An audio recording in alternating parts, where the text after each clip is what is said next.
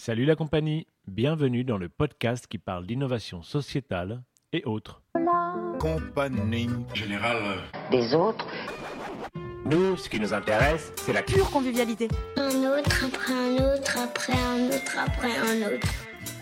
Notre maison brûle. Et le meilleur est toujours possible. Par conséquent, l'espérance est là, à condition de, de ne pas se laisser rendre indifférent.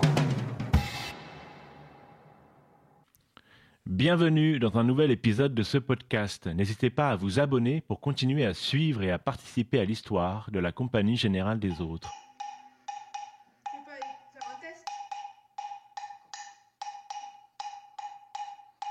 L'architecture peut-elle être poétique et rendre les gens heureux d'habiter pleinement leur quartier, même dans de grandes cités bétonnées et mal famées Poétique et politique, d'après Constantin Petcou, cofondateur des ateliers d'architecture autogérée AAA.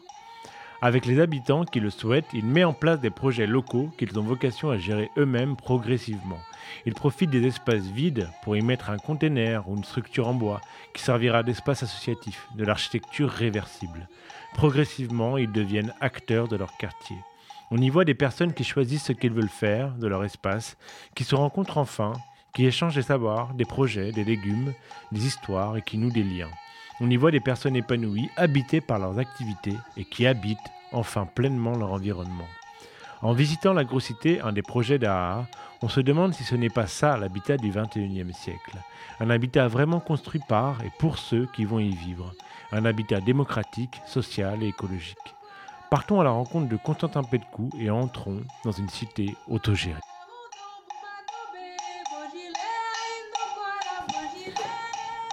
Je suis avec euh, Constantin Petcou, je suis à l'atelier d'architecture autogérée. On est dans la petite cour euh, de derrière, il y a un peu de végétation, euh, on est dans le 18e arrondissement. Euh, bonjour Constantin. Oui, bonjour, Elodie. Alors, euh, il y a quelques plants de tomates derrière, là, dans- sur les étagères, je On vois. a même mangé aujourd'hui les premières tomates. Ah oui? Ah oui, elles étaient très bonnes. Elles étaient très bonnes. Et il y a quoi d'autre? Il y a- On des potirons, on a des euh, petits nambours, on a des haricots, euh, ouais, on en a Super, de la menthe. oui.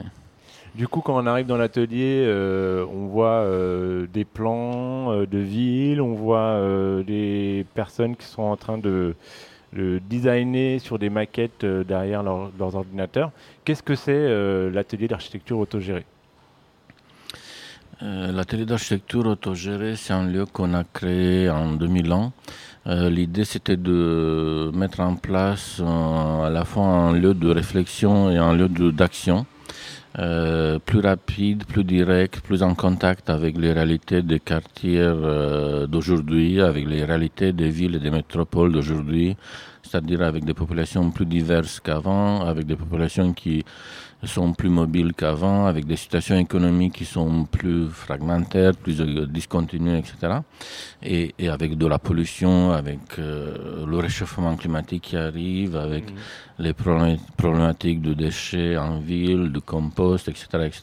Et donc, on a essayé de mettre en place euh, une structure non-profit qui essaie de répondre à toutes ces problématiques et bien d'autres euh, qui ne sont pas vraiment prises en compte par les ateliers d'architecture, par les bureaux classiques.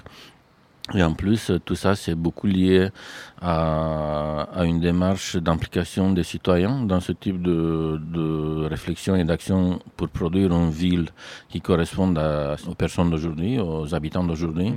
Et donc, on a une démarche dite bottom-up, donc euh, de bas en haut, d'implication des habitants dans des espaces qui deviennent petit à petit autogérés par eux-mêmes. D'accord.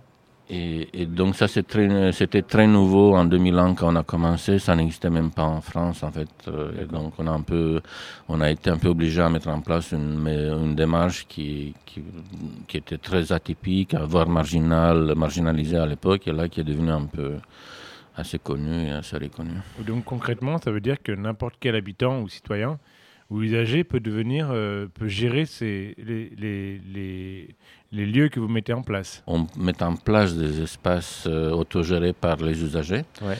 euh, parce que les usagers, ils ont l'habitude d'être euh, usagers, donc ils viennent dans des espaces qui sont fabriqués pour eux, ils viennent, ils utilisent, ils partent.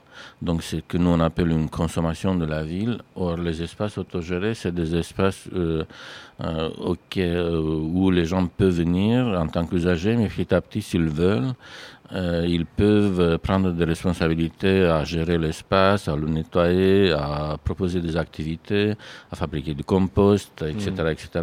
Et donc petit à petit, ils deviennent porteurs de projet. Et ils ne sont plus usagers, ils sont des vrais porteurs de projet. Et c'est pour ça qu'on les appelle des espaces euh, urbains autogérés. Et ça, il n'y en a pas tant que ça, mais il y a eu quand même des tentatives et des démarches qui ont bien fonctionné dans les pays du nord euh, de l'Europe, dans les pays scandinaves, en Allemagne et aussi en Angleterre, pas mal. D'accord. Euh, en France, on a essayé ça dans les années 70 et ça n'a pas très bien marché, et puis on a, on a plus essayé. Et donc nous, on, a, on, a, on nous a même dit quand on a commencé que ça va pas marcher. On a, c'est vrai que c'est moins simple que dans ces pays-là avec lesquels nous on a des euh, bons contacts et pas mal de contacts. Et c'est un peu plus complexe pour différentes raisons historiques et culturelles, mais c'est faisable. Et depuis quelques années, on est assez content de voir qu'il y a d'autres collectifs qui émergent, il y a des promoteurs qui s'intéressent à ce type de démarche. Il y a de plus en plus d'élus, etc.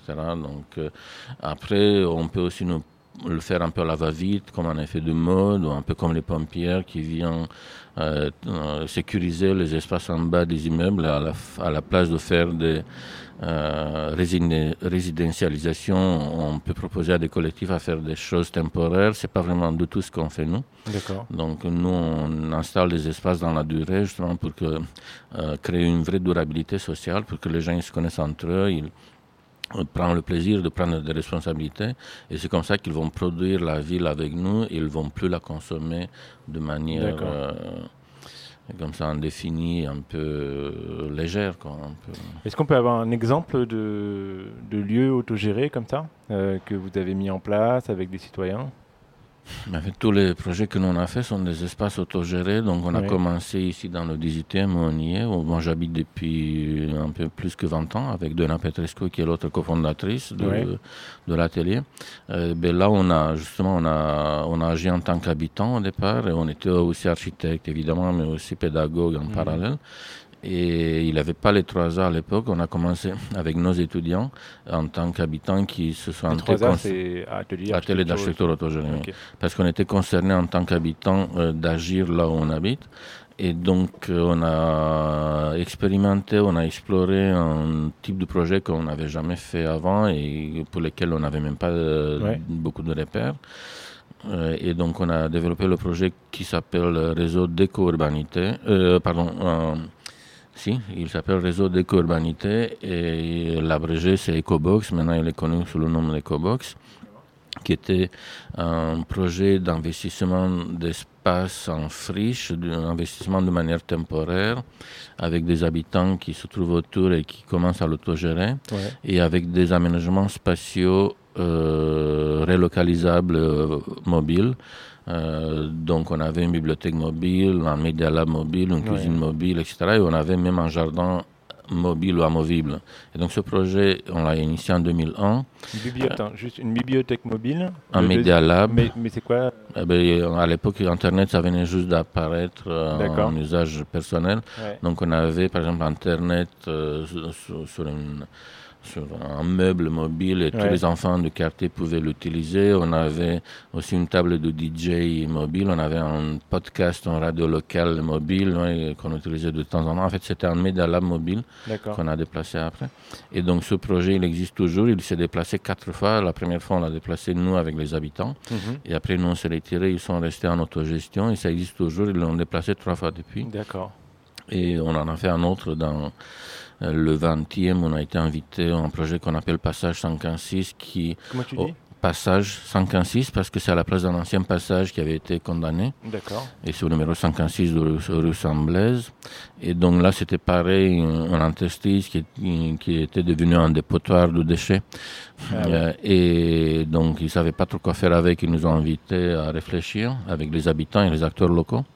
Et, euh, Et donc, euh, un- c'était un, aménagement qui aurait pu être euh, relocalisable s'il n'aurait pas fonctionné dans cet endroit, mais il fonctionne Mhm. très bien.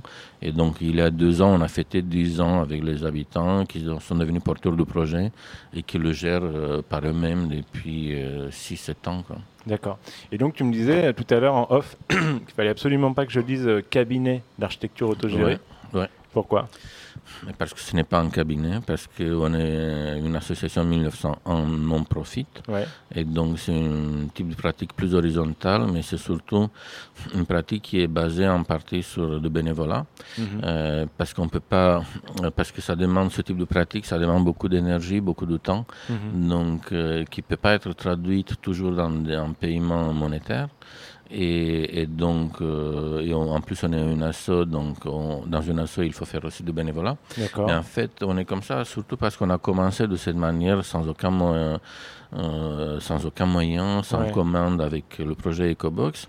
Et on s'est rendu compte que c'est un grand avantage, en fait, agir en tant que citoyen dans ton temps libre, en tant que Ouais. bénévole. Ça peut produire un effet de, une sorte d'empathie et de réactivité de la part des autres qui Mhm. commencent à s'intéresser de- des autres habitants, je veux dire, qui commencent à être moins indifférents par rapport à leur espace de proximité et ils se disent ah oui c'est vrai que si on est plus nombreux on peut agir. Et donc ils commencent aussi à se reconstruire euh, une attitude citoyenne qui est très positive. Ils commencent à connaître un peu mieux leurs voisins qu'ils connaissaient pas du tout Ouais, au départ. et en fait euh, c'est ça en, fait on s'est rendu compte de la valeur euh, sociale de ce temps libre de ce temps bénévole et donc, on l'utilise toujours euh, parce qu'on se rend compte partout maintenant on y va dans d'autres quartiers que là où on habite. Mhm. Et donc, c'est comme une monnaie d'échange. C'est aussi une garantie pour les habitants des autres quartiers qu'on ne vient pas les manipuler avec notre idéologie Mhm. euh, de bien-pensants, de bienfaiseurs. euh, voilà, Mhm. ça serait bien de faire comme ça, comme ça. Mais qu'on agit avec eux. Parfois, on met la main à la pâte, on bricole, on jardine, on organise Mhm. avec eux, on cuisine parfois. Et, et donc, eux, ils commencent à faire pareil. Et puis, ils reprennent le flambeau, ils le développent euh, plus tard. Donc, on n'est pas du tout un cabinet. Donc, on est un atelier d'architecture euh, des architectures autogérées et qui en partie et qui est complètement non profit et donc qui est en partie basé sur un travail monétarisé parce Mm. qu'on on gagne notre vie comme ça, Mhm. mais aussi on fait du travail bénévole parce que il- les projets qu'on développe sont basés sur beaucoup de travail bénévole de la part des habitants. D'accord. Et du coup, l'atelier, il est ouvert? Tout le monde peut venir dans l'atelier ou comment ça se passe? L'atelier, il est ouvert, mais il n'y a pas tout le monde qui peut venir euh, dans l'atelier. C'est les projets qu'on développe Ouais, euh, qui sont sont ouverts à tout le monde. Et après, parfois, on développe des projets qui sont un peu moins ouverts. hein. Donc, c'est pas l'objectif unique. Donc, euh, il y a des projets qui sont ouverts à tout le monde, comme Mhm. euh, le projet EcoBox, comme le projet 115, comme le projet AgroCité. Mhm. Mais il y a des projets qui sont un peu plus spécifiques, comme le projet qu'on a développé au départ à Colombe, qui s'appelle le Recyclab, qui est un atelier, qui est un espace d'économie sociale solidaire Ouais. dédié au recyclage et, et à l'éco-design. Et donc cet espace, il n'était pas ouvert à tout le monde, il était ouvert à des acteurs locaux qui voulaient euh, mettre en place des, des activités économiques euh, vertes, euh, Mhm. écologiques, liées à la valorisation des déchets locaux, à l'éco-design, à l'éco-construction, etc. Et parfois, c'était ouvert à tout le monde. C'est quoi l'éco-design L'éco-design, c'est ben, le design, vous savez bien, c'est comment projeter des objets qui ont des qualités fonctionnelles et esthétiques optimisées. Ouais. Mais l'éco-design, c'est un design qui, qui inclut en plus euh, des principes euh, écologiques, c'est-à-dire consommer moins d'énergie, euh, fabriquer des objets qui, sont, qui peuvent être facilement recyclables, etc. Donc, si je comprends bien, les projets que vous faites, ils incluent à la fois les citoyens dans la conception du projet, euh, les citoyens participent au projet, euh, et c'est un projet qui est dans la ville, donc ils se réapproprient leur espace. Est-ce qu'on peut résumer ça comme ça ou euh, Si, c'est exactement ça. En Mhm. fait, ce sont à la fois pour, pour eux-mêmes, pour les habitants qui deviennent acteurs des projets, petit à petit, sont des espaces où petit à petit ils peuvent expérimenter d'autres modes de vie qui sont au départ quand même assez stéréotypes, assez façonnés par les modes de vie occidentaux, un peu hyper consuméristes. euh, donc euh, avec les mêmes types de loisirs, etc. On appelle ça une MTVisation du monde parce qu'on regarde tous le MTV. Bon, moi, je ne regarde, pas, je regarde pas la télé, mais je veux dire que c'est le risque. Et, et donc d'une culture un peu homogénéisée et globalisée. Et, et donc, euh, dans ce type d'espace, euh, les habitants ils peuvent euh, mettre en place petit à petit d'autres types de vie. Donc, Hmm. ils viennent découvrir des modes de vie plus raisonnés d'un point de vue écologique, mais ils peuvent aussi assister à des projections et des débats euh, sur des sujets plus intéressants que ça passe euh, habituellement à la télé. En plus, ils peuvent rencontrer, euh, rencontrer les réalisateurs de ce film-là ou Ouais. les spécialistes que nous on invite. Et petit à petit, ils prennent goût à le faire eux-mêmes. Et donc, euh, ils mettent en place des modes de vie euh, plus actifs. Euh, à la fois, donc là, on a eu récemment une AG, la première AG d'ailleurs, la première Assemblée générale des personnes qui sont investies à la grossité de Gennevilliers depuis 2-3 mois. Mhm. Et j'ai eu la, quand même une belle surprise, c'est pas toujours le cas, de voir que parmi les 40 personnes qui sont euh, venues, donc euh, mis à part qu'il y avait comme d'habitude beaucoup qui disaient qu'ils vont venir pour le temps libre et pour le jardinage et la cuisine, Mhm. il y a eu plusieurs qui ont affirmé qu'ils viennent pour des, pour des valeurs d'écologie, parce qu'ils ont des enfants ou des petits-enfants, ils veulent euh, laisser une planète en bon état. Et ça, Mm. c'est nouveau. Ça, on Mm. l'a jamais eu jusqu'à là. Et donc, c'est une nouvelle prise de conscience qui est, mm, qui est importante, mais à la fois, c'est aussi un signal d'alarme euh, euh, pour nous, un peu ceux qu'on a les moyens d'agir plus facilement à travers notre profession, à travers nos savoirs. C'est un signal d'alarme qu'on doit agir rapidement parce que les gens ils attendent ça et puis pour l'instant les actions qui sont décidées à l'échelle globale ou à grande échelle ne sont pas du tout suffisantes pour régler les problèmes d'aujourd'hui et donc c'est à nous tous à mettre la main à la pâte et donc euh, ces habitants dans ces endroits pour Mhm. finir ma réponse longue euh, ils peuvent découvrir de nouveaux modes de vie qui donnent un peu une espérance dans le futur parce qu'ils le font eux-mêmes en plus et ils le découvrent avec jouissance. Donc, c'est une manière joyeuse de découvrir la transition écologique par toi-même. Ouais, découvrir la transition écologique par soi-même. Et euh, pour que les gens visualisent bien, il y a un projet, moi, que j'étais allé me, je me suis rendu là-bas dans une autre vie. C'est euh, le projet Air Urban euh, à Colombes. C'était un endroit, alors il faut visualiser, euh, des cités, euh, des, des grands immeubles, et puis euh, à, à la place de Air Urban avant, il y avait rien, ou un parking, ou je sais pas, rien. Et tout d'un coup, en bas des immeubles, on a un grand jardin avec plein de gens qui cultivent des choses, des poules, une agrocité, euh, donc on va faire euh, du recyclage, un... et puis en même temps, Constantin me montre le, euh, le, verre imprimé, euh, je vais partir avec, je pense de l'agrocité à Urban. Donc beaucoup de- de- d'activités. Est-ce que tu peux décrire ce que c'est Air Urban? Parce que en fait, c'est un projet qui a vocation à être exporté et qui peut euh, vivre dans, dans beaucoup de, de cités, j'ai l'impression.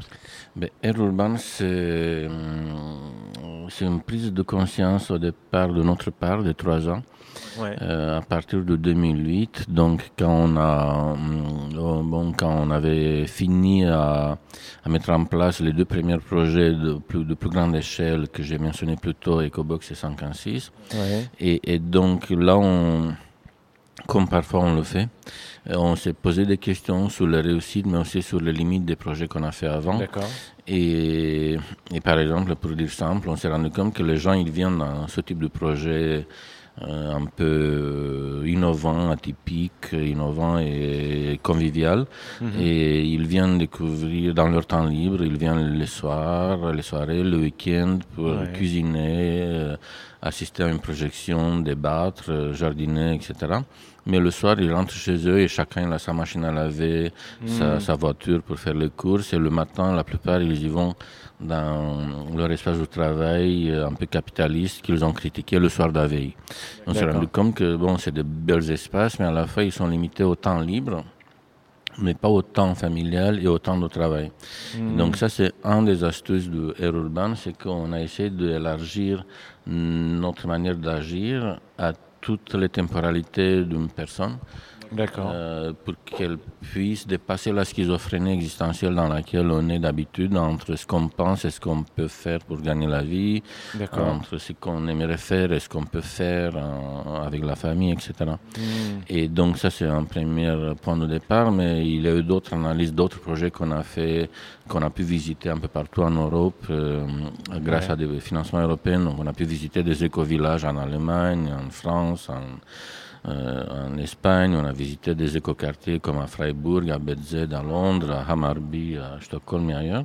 Mhm. Et on a vu leurs réussites, mais on a vu aussi leurs limites. Et la plupart Mhm. des limites, c'était que c'était des beaux projets, mais un peu pour des personnes euh, éduquées, pour la plupart, ou euh, parfois pour euh, juste avec des belles carcasses, pour dire comme ça, Mhm. pour- avec des, des belles objets architecturaux, mais les gens ils habitaient comme partout ailleurs. Euh, euh, ils, a- ils consommaient la, la même nourriture qu'ils achetaient au supermarché, ils ne savaient pas d'où ça vient. Euh, le- pareil, les mêmes produits textiles, euh, autres. Et, et donc, en réalité, si on regarde des analyses du GIEC, de WWF Foundation ou d'autres, on se rend compte que toutes les crises globales, réchauffement climatique, donc, extension de la biodiversité, donc euh, euh, remontée des niveaux des océans, pollution de l'air, euh, etc. Elles ont des causes différentes, mais si on analyse plus en profondeur, en fait, toutes ces causes différentes, elles sont liées à une cause commune qui est la même, qui, est, qui sont les modes de vie contemporains occidentaux, Mhm. qui sont trop consuméristes, qui sont trop gaspilleurs de ressources et trop pollueurs. Et le problème, c'est qu'il y a d'autres pays qui ne sont pas occidentaux, qui sont moins riches, mais qui veulent vivre comme nous.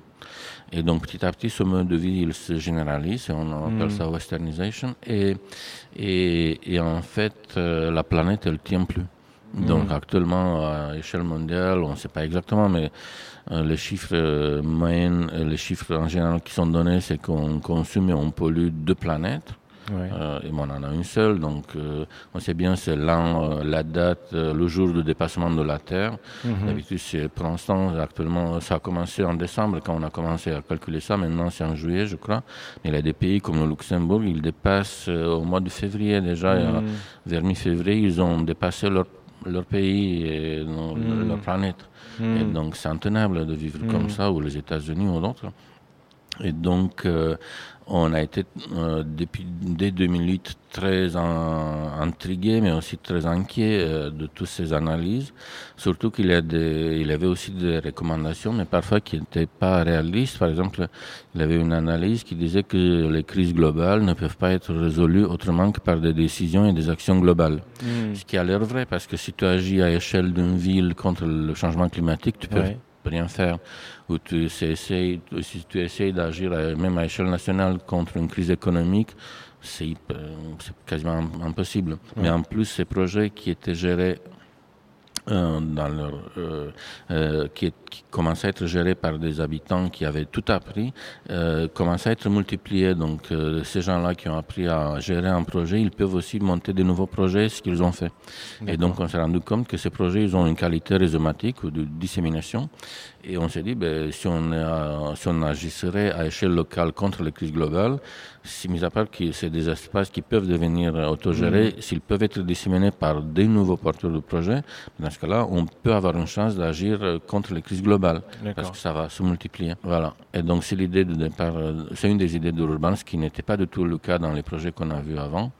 Après, il y a d'autres qui, qui un autre principe important, c'est la gouvernance collective, basée sur des principes de bien commun, c'est-à-dire qu'on se base sur on met en place par des processus bottom-up, euh, par de bas en haut, des manières de gouvernance collective, par des groupes qui sont des collectifs qui s'en occupent ou de poulailler, ou de la toilette Ouais. sèche, ou de compost, etc.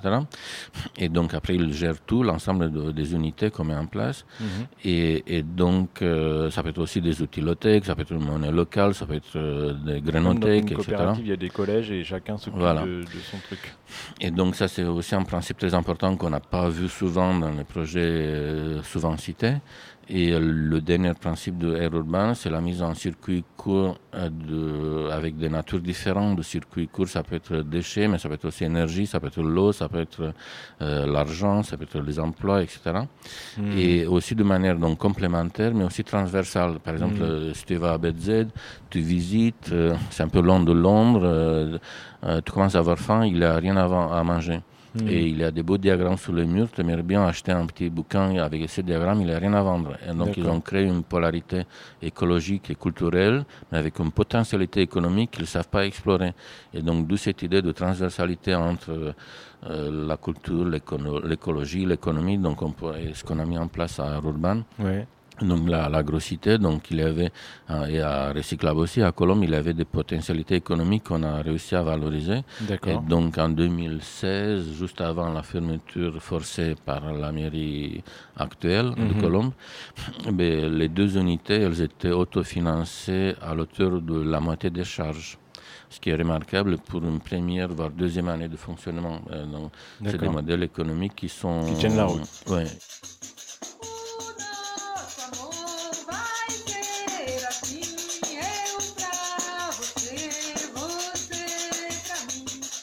Donc ici, on a l'Agrocité, dans le quartier des Agnettes à Gennevilliers. Ici, c'est, on va dire, le cœur, ça devient un peu le cœur du quartier où euh, on sait qu'on va se regrouper, se réunir, on va pouvoir proposer des choses. Voilà. Mais c'est complémentaire d'autres choses en fait. Et avant, il n'y avait, y avait pas ça, il n'y avait rien? Non, avant c'était un parking. Et... Et paradoxalement, avant c'était un parking et on- donc on récupère une agrocité. Où à Colombes, finalement, ils ont été euh, comment chassés pour faire un parking. Voilà. C'est Ah oui. Oui. Donc, donc c'est quelque chose qui existait déjà avant à Colombes. Voilà, exactement. Voilà, là on rentre. Voilà. Donc là, il y a du plexi, il y a du bois, enfin il y a beaucoup de choses, beaucoup de matériaux utilisés. voilà, voilà. Donc là, on arrive. Donc euh, il y a toujours la brocante. Ça a été On va ranger, oui. Ça... Oui. Tous les matériaux qui ont été utilisés là, c'est tout ce qu'il y avait aussi à Colombes. hein. Voilà. Alors ici, par exemple, vous avez la map tous les mercredis entre 18h et 19h30. Donc euh, comment? Légumes, euh, œufs, pain, fromage. euh, on a un producteur de miel aussi qui vient. Et on a aussi Artisan du Monde qui vient proposer aussi ses produits. Valérie, est-ce que tu es, est-ce qu'on pourrait te décrire comme référente des graines? Pourquoi pas? Voilà, pourquoi pas. Va- Valérie est, hum, a créé une association pour euh, sensibiliser au- à l'importance des, des, re- des semences anciennes, des semences paysannes et à reproduire ces semences. Oui, voilà, parce qu'en fait, euh, au niveau des semences, il y a les semences euh, hybrides F1 qui sont la propriété euh, de semenciers industriels, euh, voire de multinationales. Et puis euh, après, il y a les semences paysannes. Et du coup, là, ici, qu'est-ce que vous cherchez à faire? C'est sensibiliser les adhérents sur euh, les adhérents jardiniers sur les semences. Cette caractéristique des hybrides F1 fait que euh, on est obligé de racheter les semences tous les ans. Donc utiliser des semences euh, reproductibles paysannes, c'est gagner en autonomie. Alors là, c'est mon mari que vous avez vu tout à l'heure. Il a récupéré donc les graines, comme c'est des anciennes variétés de tomates. Et euh, l'idée, donc c'est pour ça que je vous disais avec Valérie, ils ont vu tout à l'heure. Comme ça, elle nous rapporte, elle nous dit voilà, c'est telle variété de tomates. Et avec les graines, ensuite on note. Comme ça, ça nous permet d'en refaire pour les années d'après. Voilà. On a aujourd'hui dans la cuisine une soupe de euh, non, elle est où la soupe? Elle est là. De cresson faite par euh, Catherine. Là, on a fait en fait une compotée de choux avec des oignons et du curry. Voilà. Là, une compotée de tomates oignons faite par mes soins. C'est un gâteau de riz, tout simplement. C'est un gâteau de riz. Voilà. Euh, cuit au four parce que les cocottes. Mais il faut que Rudy y reste pour venir goûter. Hein, il faut que Rudy euh, le goûte. L'idée, en fait, ici, c'est que on est porté. Il y a Clarisse, en fait, qui est salariée ici. Mais l'idée, c'est que c'est nous aussi qui sommes porteurs du projet. Donc, euh, on n'est pas là pour non plus attendre que on- qu'on nous guide sur les choses. C'est bien. Mais on est là aussi pour être autonome des choses. Donc, euh, on ne peut pas attendre tout le temps de l'autre. voilà. C'est à nous. on, on apprend. Une fois qu'on a appris, ben voilà. Et on transmet aussi. Voilà aux autres qui viennent euh, au fur et à mesure. Alors on a un tableau en fait, euh, enfin deux même.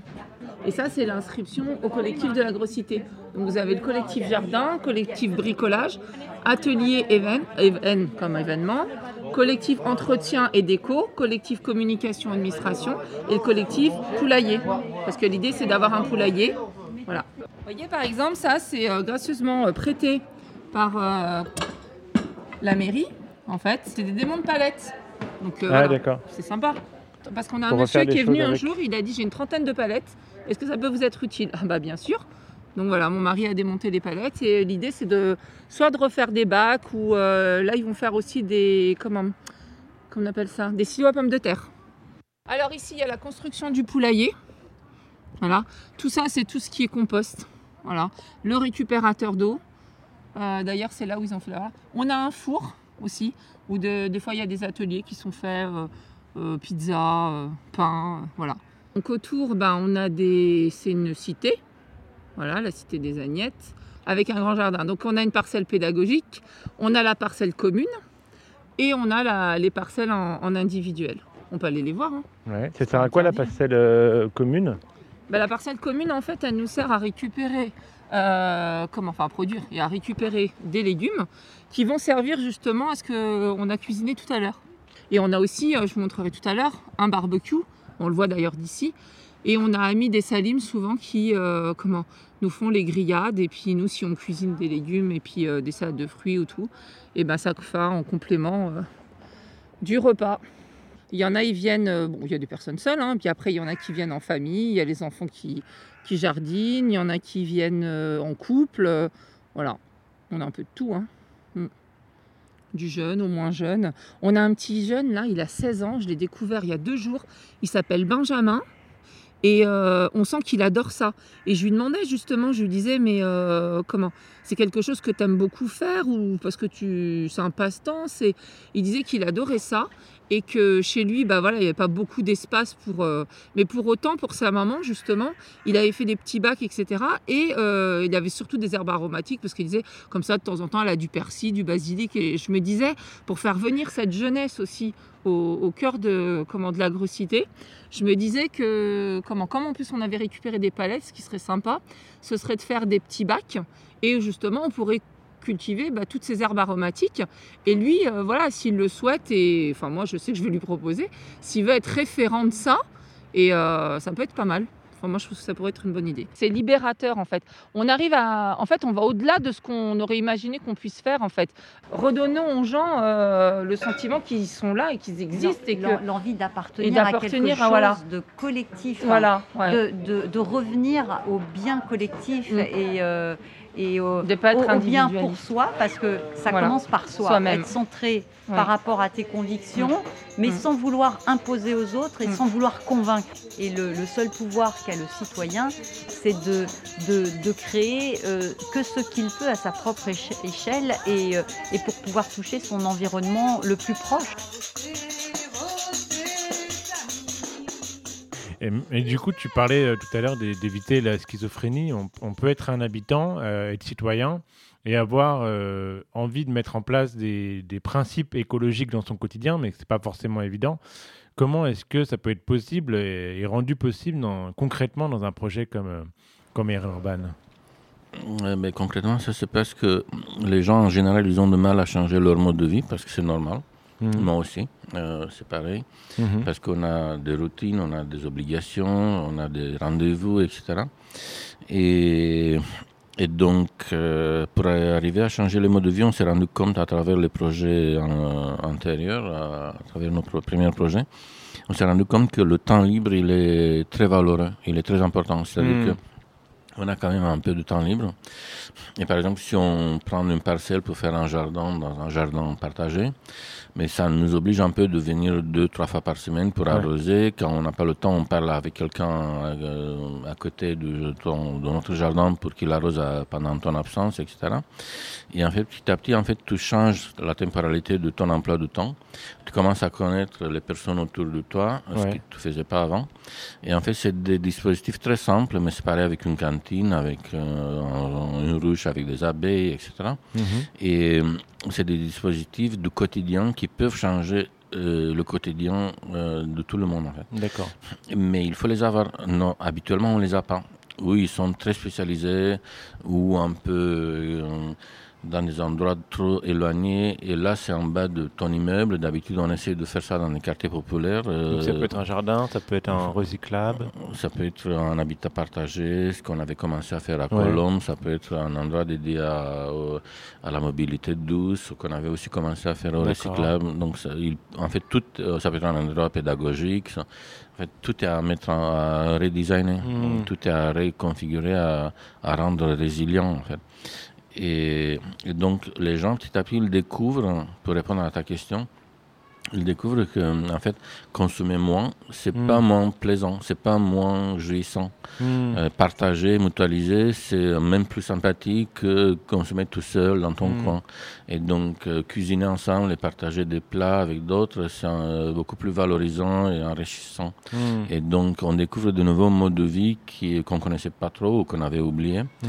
Euh, ça arrive souvent même que des personnes plus âgées qui ont connu, euh, qui ont vécu à la campagne quand ils étaient petits ou en France ou dans d'autres pays, en- dans le Maghreb ou ailleurs, ils viennent et avec leurs enfants, leurs petits-enfants, et pour eux c'est une manière de revaloriser ou de valoriser des, des savoirs et savoir-faire qu'ils ont et qui n'étaient pas mis en œuvre ou, ou possibles à être mis en œuvre dans la ville telle qu'elle est. Ouais. Et donc tout d'un coup, il y a d'autres rapports dans la famille même qui s'instaurent, qui sont beaucoup plus valorisants pour ceux qui étaient un peu Transmission, mis ouais. du côté. Quoi.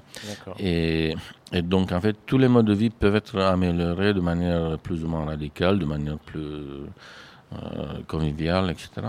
Mhm. Et, mais il faut juste avoir l'occasion de pouvoir expérimenter ça. Et donc nous, on définit aussi euh, ce type d'unité euh, de transition écologique citoyenne euh, comme des nouveaux types d'équipements municipaux, exactement comme on peut avoir une piscine qui est très importante pour quelqu'un qui habite autour, Ouais. une salle de gymnastique, une bibliothèque, etc. C'est important d'avoir de nouveaux types d'équipements municipaux qui sont dédiés à la transition écologique, euh, portés par les citoyens, parce que sinon on n'aura jamais les moyens nécessaires pour faire la transition écologique. Il y a des estimations et les coûts sont faramineux. Ouais. Et donc, euh, pour se sauver la planète, il faut que tout le monde mette dans la main à la pâte euh, le plus possible en bénévole, mais pas seulement. D'accord. Et, et donc, c'est de nouveaux types d'équipements euh, municipaux dédiés à la tra- transition écologique portés par les citoyens ou pour l'agriculture urbaine ou pour l'habitat partagé coopératif écologique ou pour le recyclage ou pour l'économie sociale solidaire, pour la mobilité douce, etc.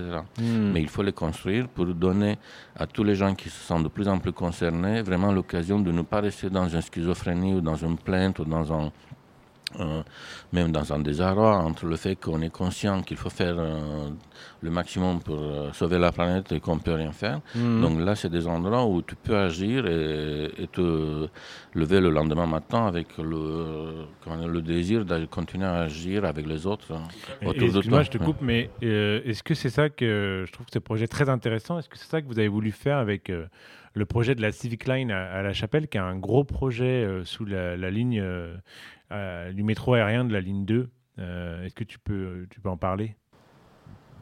Civic Line à la chapelle, c'était un peu différent. En fait. C'est Ouais. un espace euh, euh, très, di- comment dire, très contradictoire, voire conflictuel. Euh, déjà parce qu'il est un peu délaissé par les habitants, parce qu'il est un peu bruyant, il est bien pollué. Il se trouve entre des arrondissements différents, donc c'est difficile à dire qui devrait le gérer plus que les autres. Et en plus, euh, vu le fait qu'il constitue un sorte d'abri naturel, parce qu'il a le viaduc de métro, donc il y a eu aussi des migrants qui ont trouvé abri, maintenant il c'est complètement grillagé, il y a des vendeurs à la sauvette, il a même des dealers, etc. Donc c'est des espaces qui sont pas faciles à vivre pour les riverains, Ouais. au contraire. D'accord. Et donc euh, la mairie, ils ont essayé de développer un projet de promenade urbaine qui était une très bonne idée Mhm. euh, pour relier à la fois, c'était comme, comme un très grand équipement urbain à échelle Ouais. parisienne entre euh, Stalingrad et Barbès. Ouais. Euh, qui, aurait, et qui aurait pu rétisser les quartiers autour, qui Ouais. aurait pu constituer une vitrine pour la richesse culturelle et sociale euh, des, des populations qui habitent autour, Mm. et pour laquelle nous, pendant l'année, euh, la, la première année des trois années pour lesquelles on était missionnés, euh, bon, on avait réussi à, à complètement transformer la perception, la perception négative de, cet- de cet espace qui est euh, juste raison. On a réussi à la, à la, à la surmonter et, euh, de manière que des habitants autour, des associations, des acteurs locaux, des commerçants commencent à s'investir des écoles et d'autres, et à, à retisser des, des liens sociaux, à reproposer des activités Mhm. euh, de proximité, voire parfois de plus grande envergure. Donc on a eu quelques séminaires aussi euh, avec des invités qui venaient d'ailleurs, de Paris ou même d'autres pays. Et donc c'était un endroit qui aurait pu devenir un espace public euh, innovant qui met en valeur euh, les riverains, mais euh, aussi à plus grande échelle, euh, qui peut constituer un lieu de gouvernance pareil, collective, transversale, euh, basé sur des biens communs, justement pour Mhm. dépasser les clivages entre les différents horizons sociaux et culturels. Et on était en bonne route, mais bon, il a eu une pression, malheureusement, par des réseaux sociaux assez réactionnaire, je dirais, qui, qui l'a bloqué, malgré l'intérêt que, euh, plus, en fait, on a eu plusieurs centaines d'acteurs locaux qui étaient intéressés. Il y a eu plusieurs qui ont témoigné que c'est dommage que euh, le projet il vient d'être arrêté. Ouais. Et on a même des spécialistes qui continuent à nous contacter. Là, on, on a reçu récemment un message de un courrier de l'architecte en chef de la ville de Washington aux États-Unis qui est Mhm. intéressé par le projet parce ouais. que c'est un nouveau type de projet pour un type d'espace qui existe un peu partout.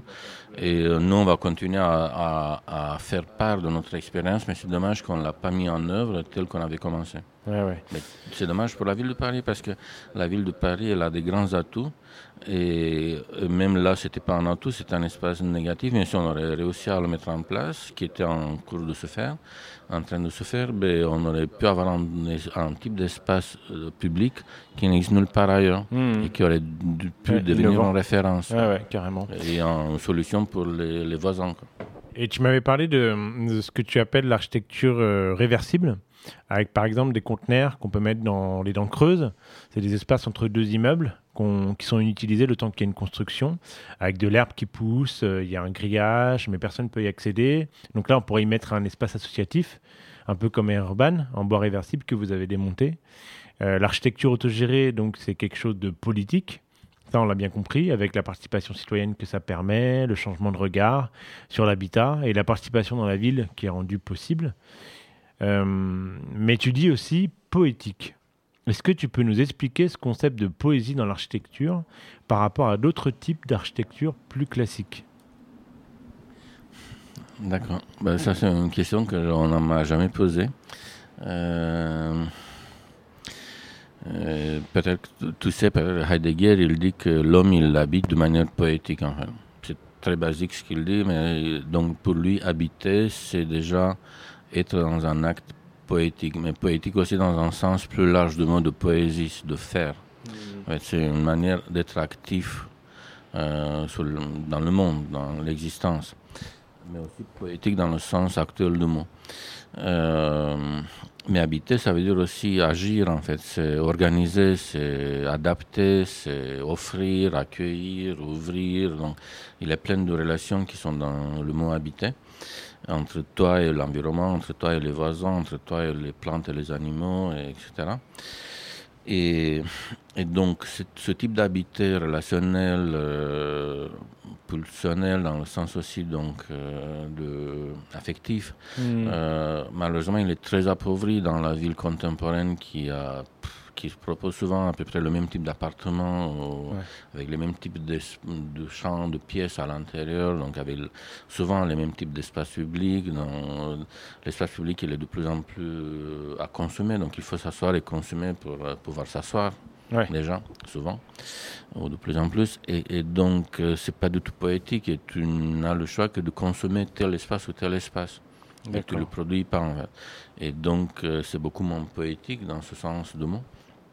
Et donc, euh, euh, ce type d'architecture que nous on propose avec euh, l'atelier d'architecture autogérée, les 3A, ben, c'est une architecture qui est à la fois réappropriable par euh, les habitants Mhm. des villes et des quartiers, mais c'est aussi une architecture qui est modifiable après par eux, mais surtout dans le sens des usages où ils peuvent, comme je disais un peu plus tôt, inventer de nouveaux modes de vie plus conviviaux, plus sociaux, plus résilients, plus Mhm. écologiques, etc. Et, et dans ce sens-là, ils sont poétiques parce qu'ils donnent du sens euh, à la vie, en fait. Ils, sont, ils donnent du sens euh, à la vie sociale. Ouais. Et c'est c'est pas écrire des poèmes, hein, c'est donner un sens et une beauté Hmm. à la vie dans la ville d'aujourd'hui, donner, euh, créer des espaces urbains. ça sonne très aride de le dire, mais créer des espaces et des villes qui donnent encore envie d'y vivre. Parce que euh, quand même les villes sont de, de plus en plus polluées, bruyantes, euh, agressives, etc. Et donc il faut créer, il faut essayer de rééquilibrer les choses, de les remettre autrement en place pour qu'elles restent enviables, qu'elles restent désirables Hmm. à toutes les échelles, à l'échelle de son appartement, à l'échelle de son immeuble, à l'échelle du quartier, à l'échelle de la ville, et- etc. Et de la planète surtout. Hmm. Et, et donc, euh, parce qu'on peut s'adapter même à l'échelle de la planète, mais ça, ça peut être des modes d'habiter complètement euh, ségrégationnistes entre les riches et les pauvres, entre euh, les continents riches et les continents pauvres, etc. Et ça va plus être poétique, donc ça va être euh, ni politique, ça va Mm. être dramatique. Que c'est. Hmm. Et donc, on risque, si on n'arrive pas à, à mettre en place un mode de vie euh, résilient, écologique et poétique dans ce sens euh, primordial du mot, euh, bien, on risque de ne plus laisser la part à la démocratie non plus, parce que la démocratie, elle est possible dans des sociétés euh, qui ont un équilibre entre les classes sociales, entre euh, les différentes valeurs culturelles, donc, et donc on risque entre les niveaux économiques de- des uns et des autres. Et Mhm. donc, euh, on sait bien que le risque de la crise écologique, c'est la crise écologique en elle-même, mais c'est aussi une crise démocratique et sociale qui peut venir avec. Hmm. Et donc construire une société à deux vitesses, mais complètement différente. hein. Hmm. Et, et donc il y a des, des, il y a des estimations, il y a des scénarios réalisés parfois par des gouvernements, parfois des, par des grosses boîtes à ce sujet. Et euh, plus que la moitié des scénarios, ils ne sont pas enviables, ils ne sont pas désirables. Hmm. Il y en a toujours un ou deux qui sont à, à développer, mais pour l'instant, il n'y a pas beaucoup de démarches dans ce sens-là. Donc nous, on agit dans ce sens-là, avec c'est- l'air urbain, mais en général. C'est euh, reconsidérer l'habitat comme quelque chose de démocratique. Euh, bon, on va devoir bientôt s'arrêter là. Est-ce que tu peux, euh, on va faire les choses à l'envers comme d'habitude, est-ce que tu peux nous expliquer d'où tu viens rapidement et comment tu en es arrivé là? Hmm. Euh, encore une question atypique, c'est bien ça. D'où je viens et comment est arrivé à ça? Déjà, je viens d'un pays où la pratique d'architecture n'était pas du tout comme ça, donc euh, elle était hyper contrôlée, il était, elle était très stéréotype, ce, que, ce qui a fait que pendant quelques années, j'ai refusé de, de pratiquer en tant qu'architecte pour ne pas faire des conneries. D'accord. Donc, ce qui était déjà très difficile à refuser. hein. C'était Mhm. très mal vu. C'est quel pays Roumanie. Et, et après, euh, le, le paradoxe, ça fait qu'en arrivant en Occident, en France, euh, en espèce, ben, j'ai été euh, déçu parce que c'était pas de tout ce qu'ils m'imaginaient. Donc j'ai vu que dans les agences et dans les bureaux, justement, il faut gagner d'une année à l'autre, euh, si c'est pas constant, de plus en plus pour payer les gens. En fait, il y a une logique économique et de pouvoir qui est tellement forte que les architectes n'ont plus le, la liberté qu'ils devraient avoir euh, ou qu'ils devraient gagner. Parce qu'une liberté, ça se gagne, ça se respecte, ça se, et c'est pas un- quelque chose qui est dû. En fait, euh, et, et donc, euh, il faut apprendre comment trouver cette liberté d'agir, d'imaginer, d'analyser, de critiquer, de diagnostiquer, de proposer, de solutionner, de créer des scénarios, etc. Et trouver les moyens. Et, et donc, euh, ben, en ayant déçu deux fois, donc il a fallu inventer une, une autre modalité. Et heureusement, on a rencontré ici et là d'autres types de pratiques à l'époque plutôt dans les pays anglophones parce qu'ils étaient en crise et comme ils étaient en crise, ils construisaient moins et donc ils expérimentaient plus.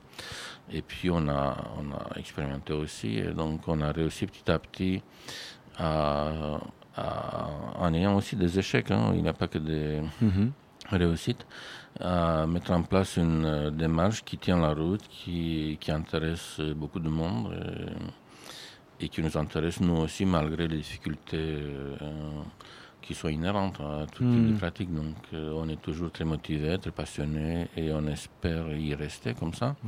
Et surtout on espère à, à développer des nouveaux types de projets, même post-urbain, avec l'urbain, ou, aux autres projets qui sont encore innovants et qui, et qui apportent encore des réponses à des questions qu'on devrait se poser tous. D'accord. Eh bien, merci beaucoup, euh, Avec plaisir. Merci, Denis. À bientôt.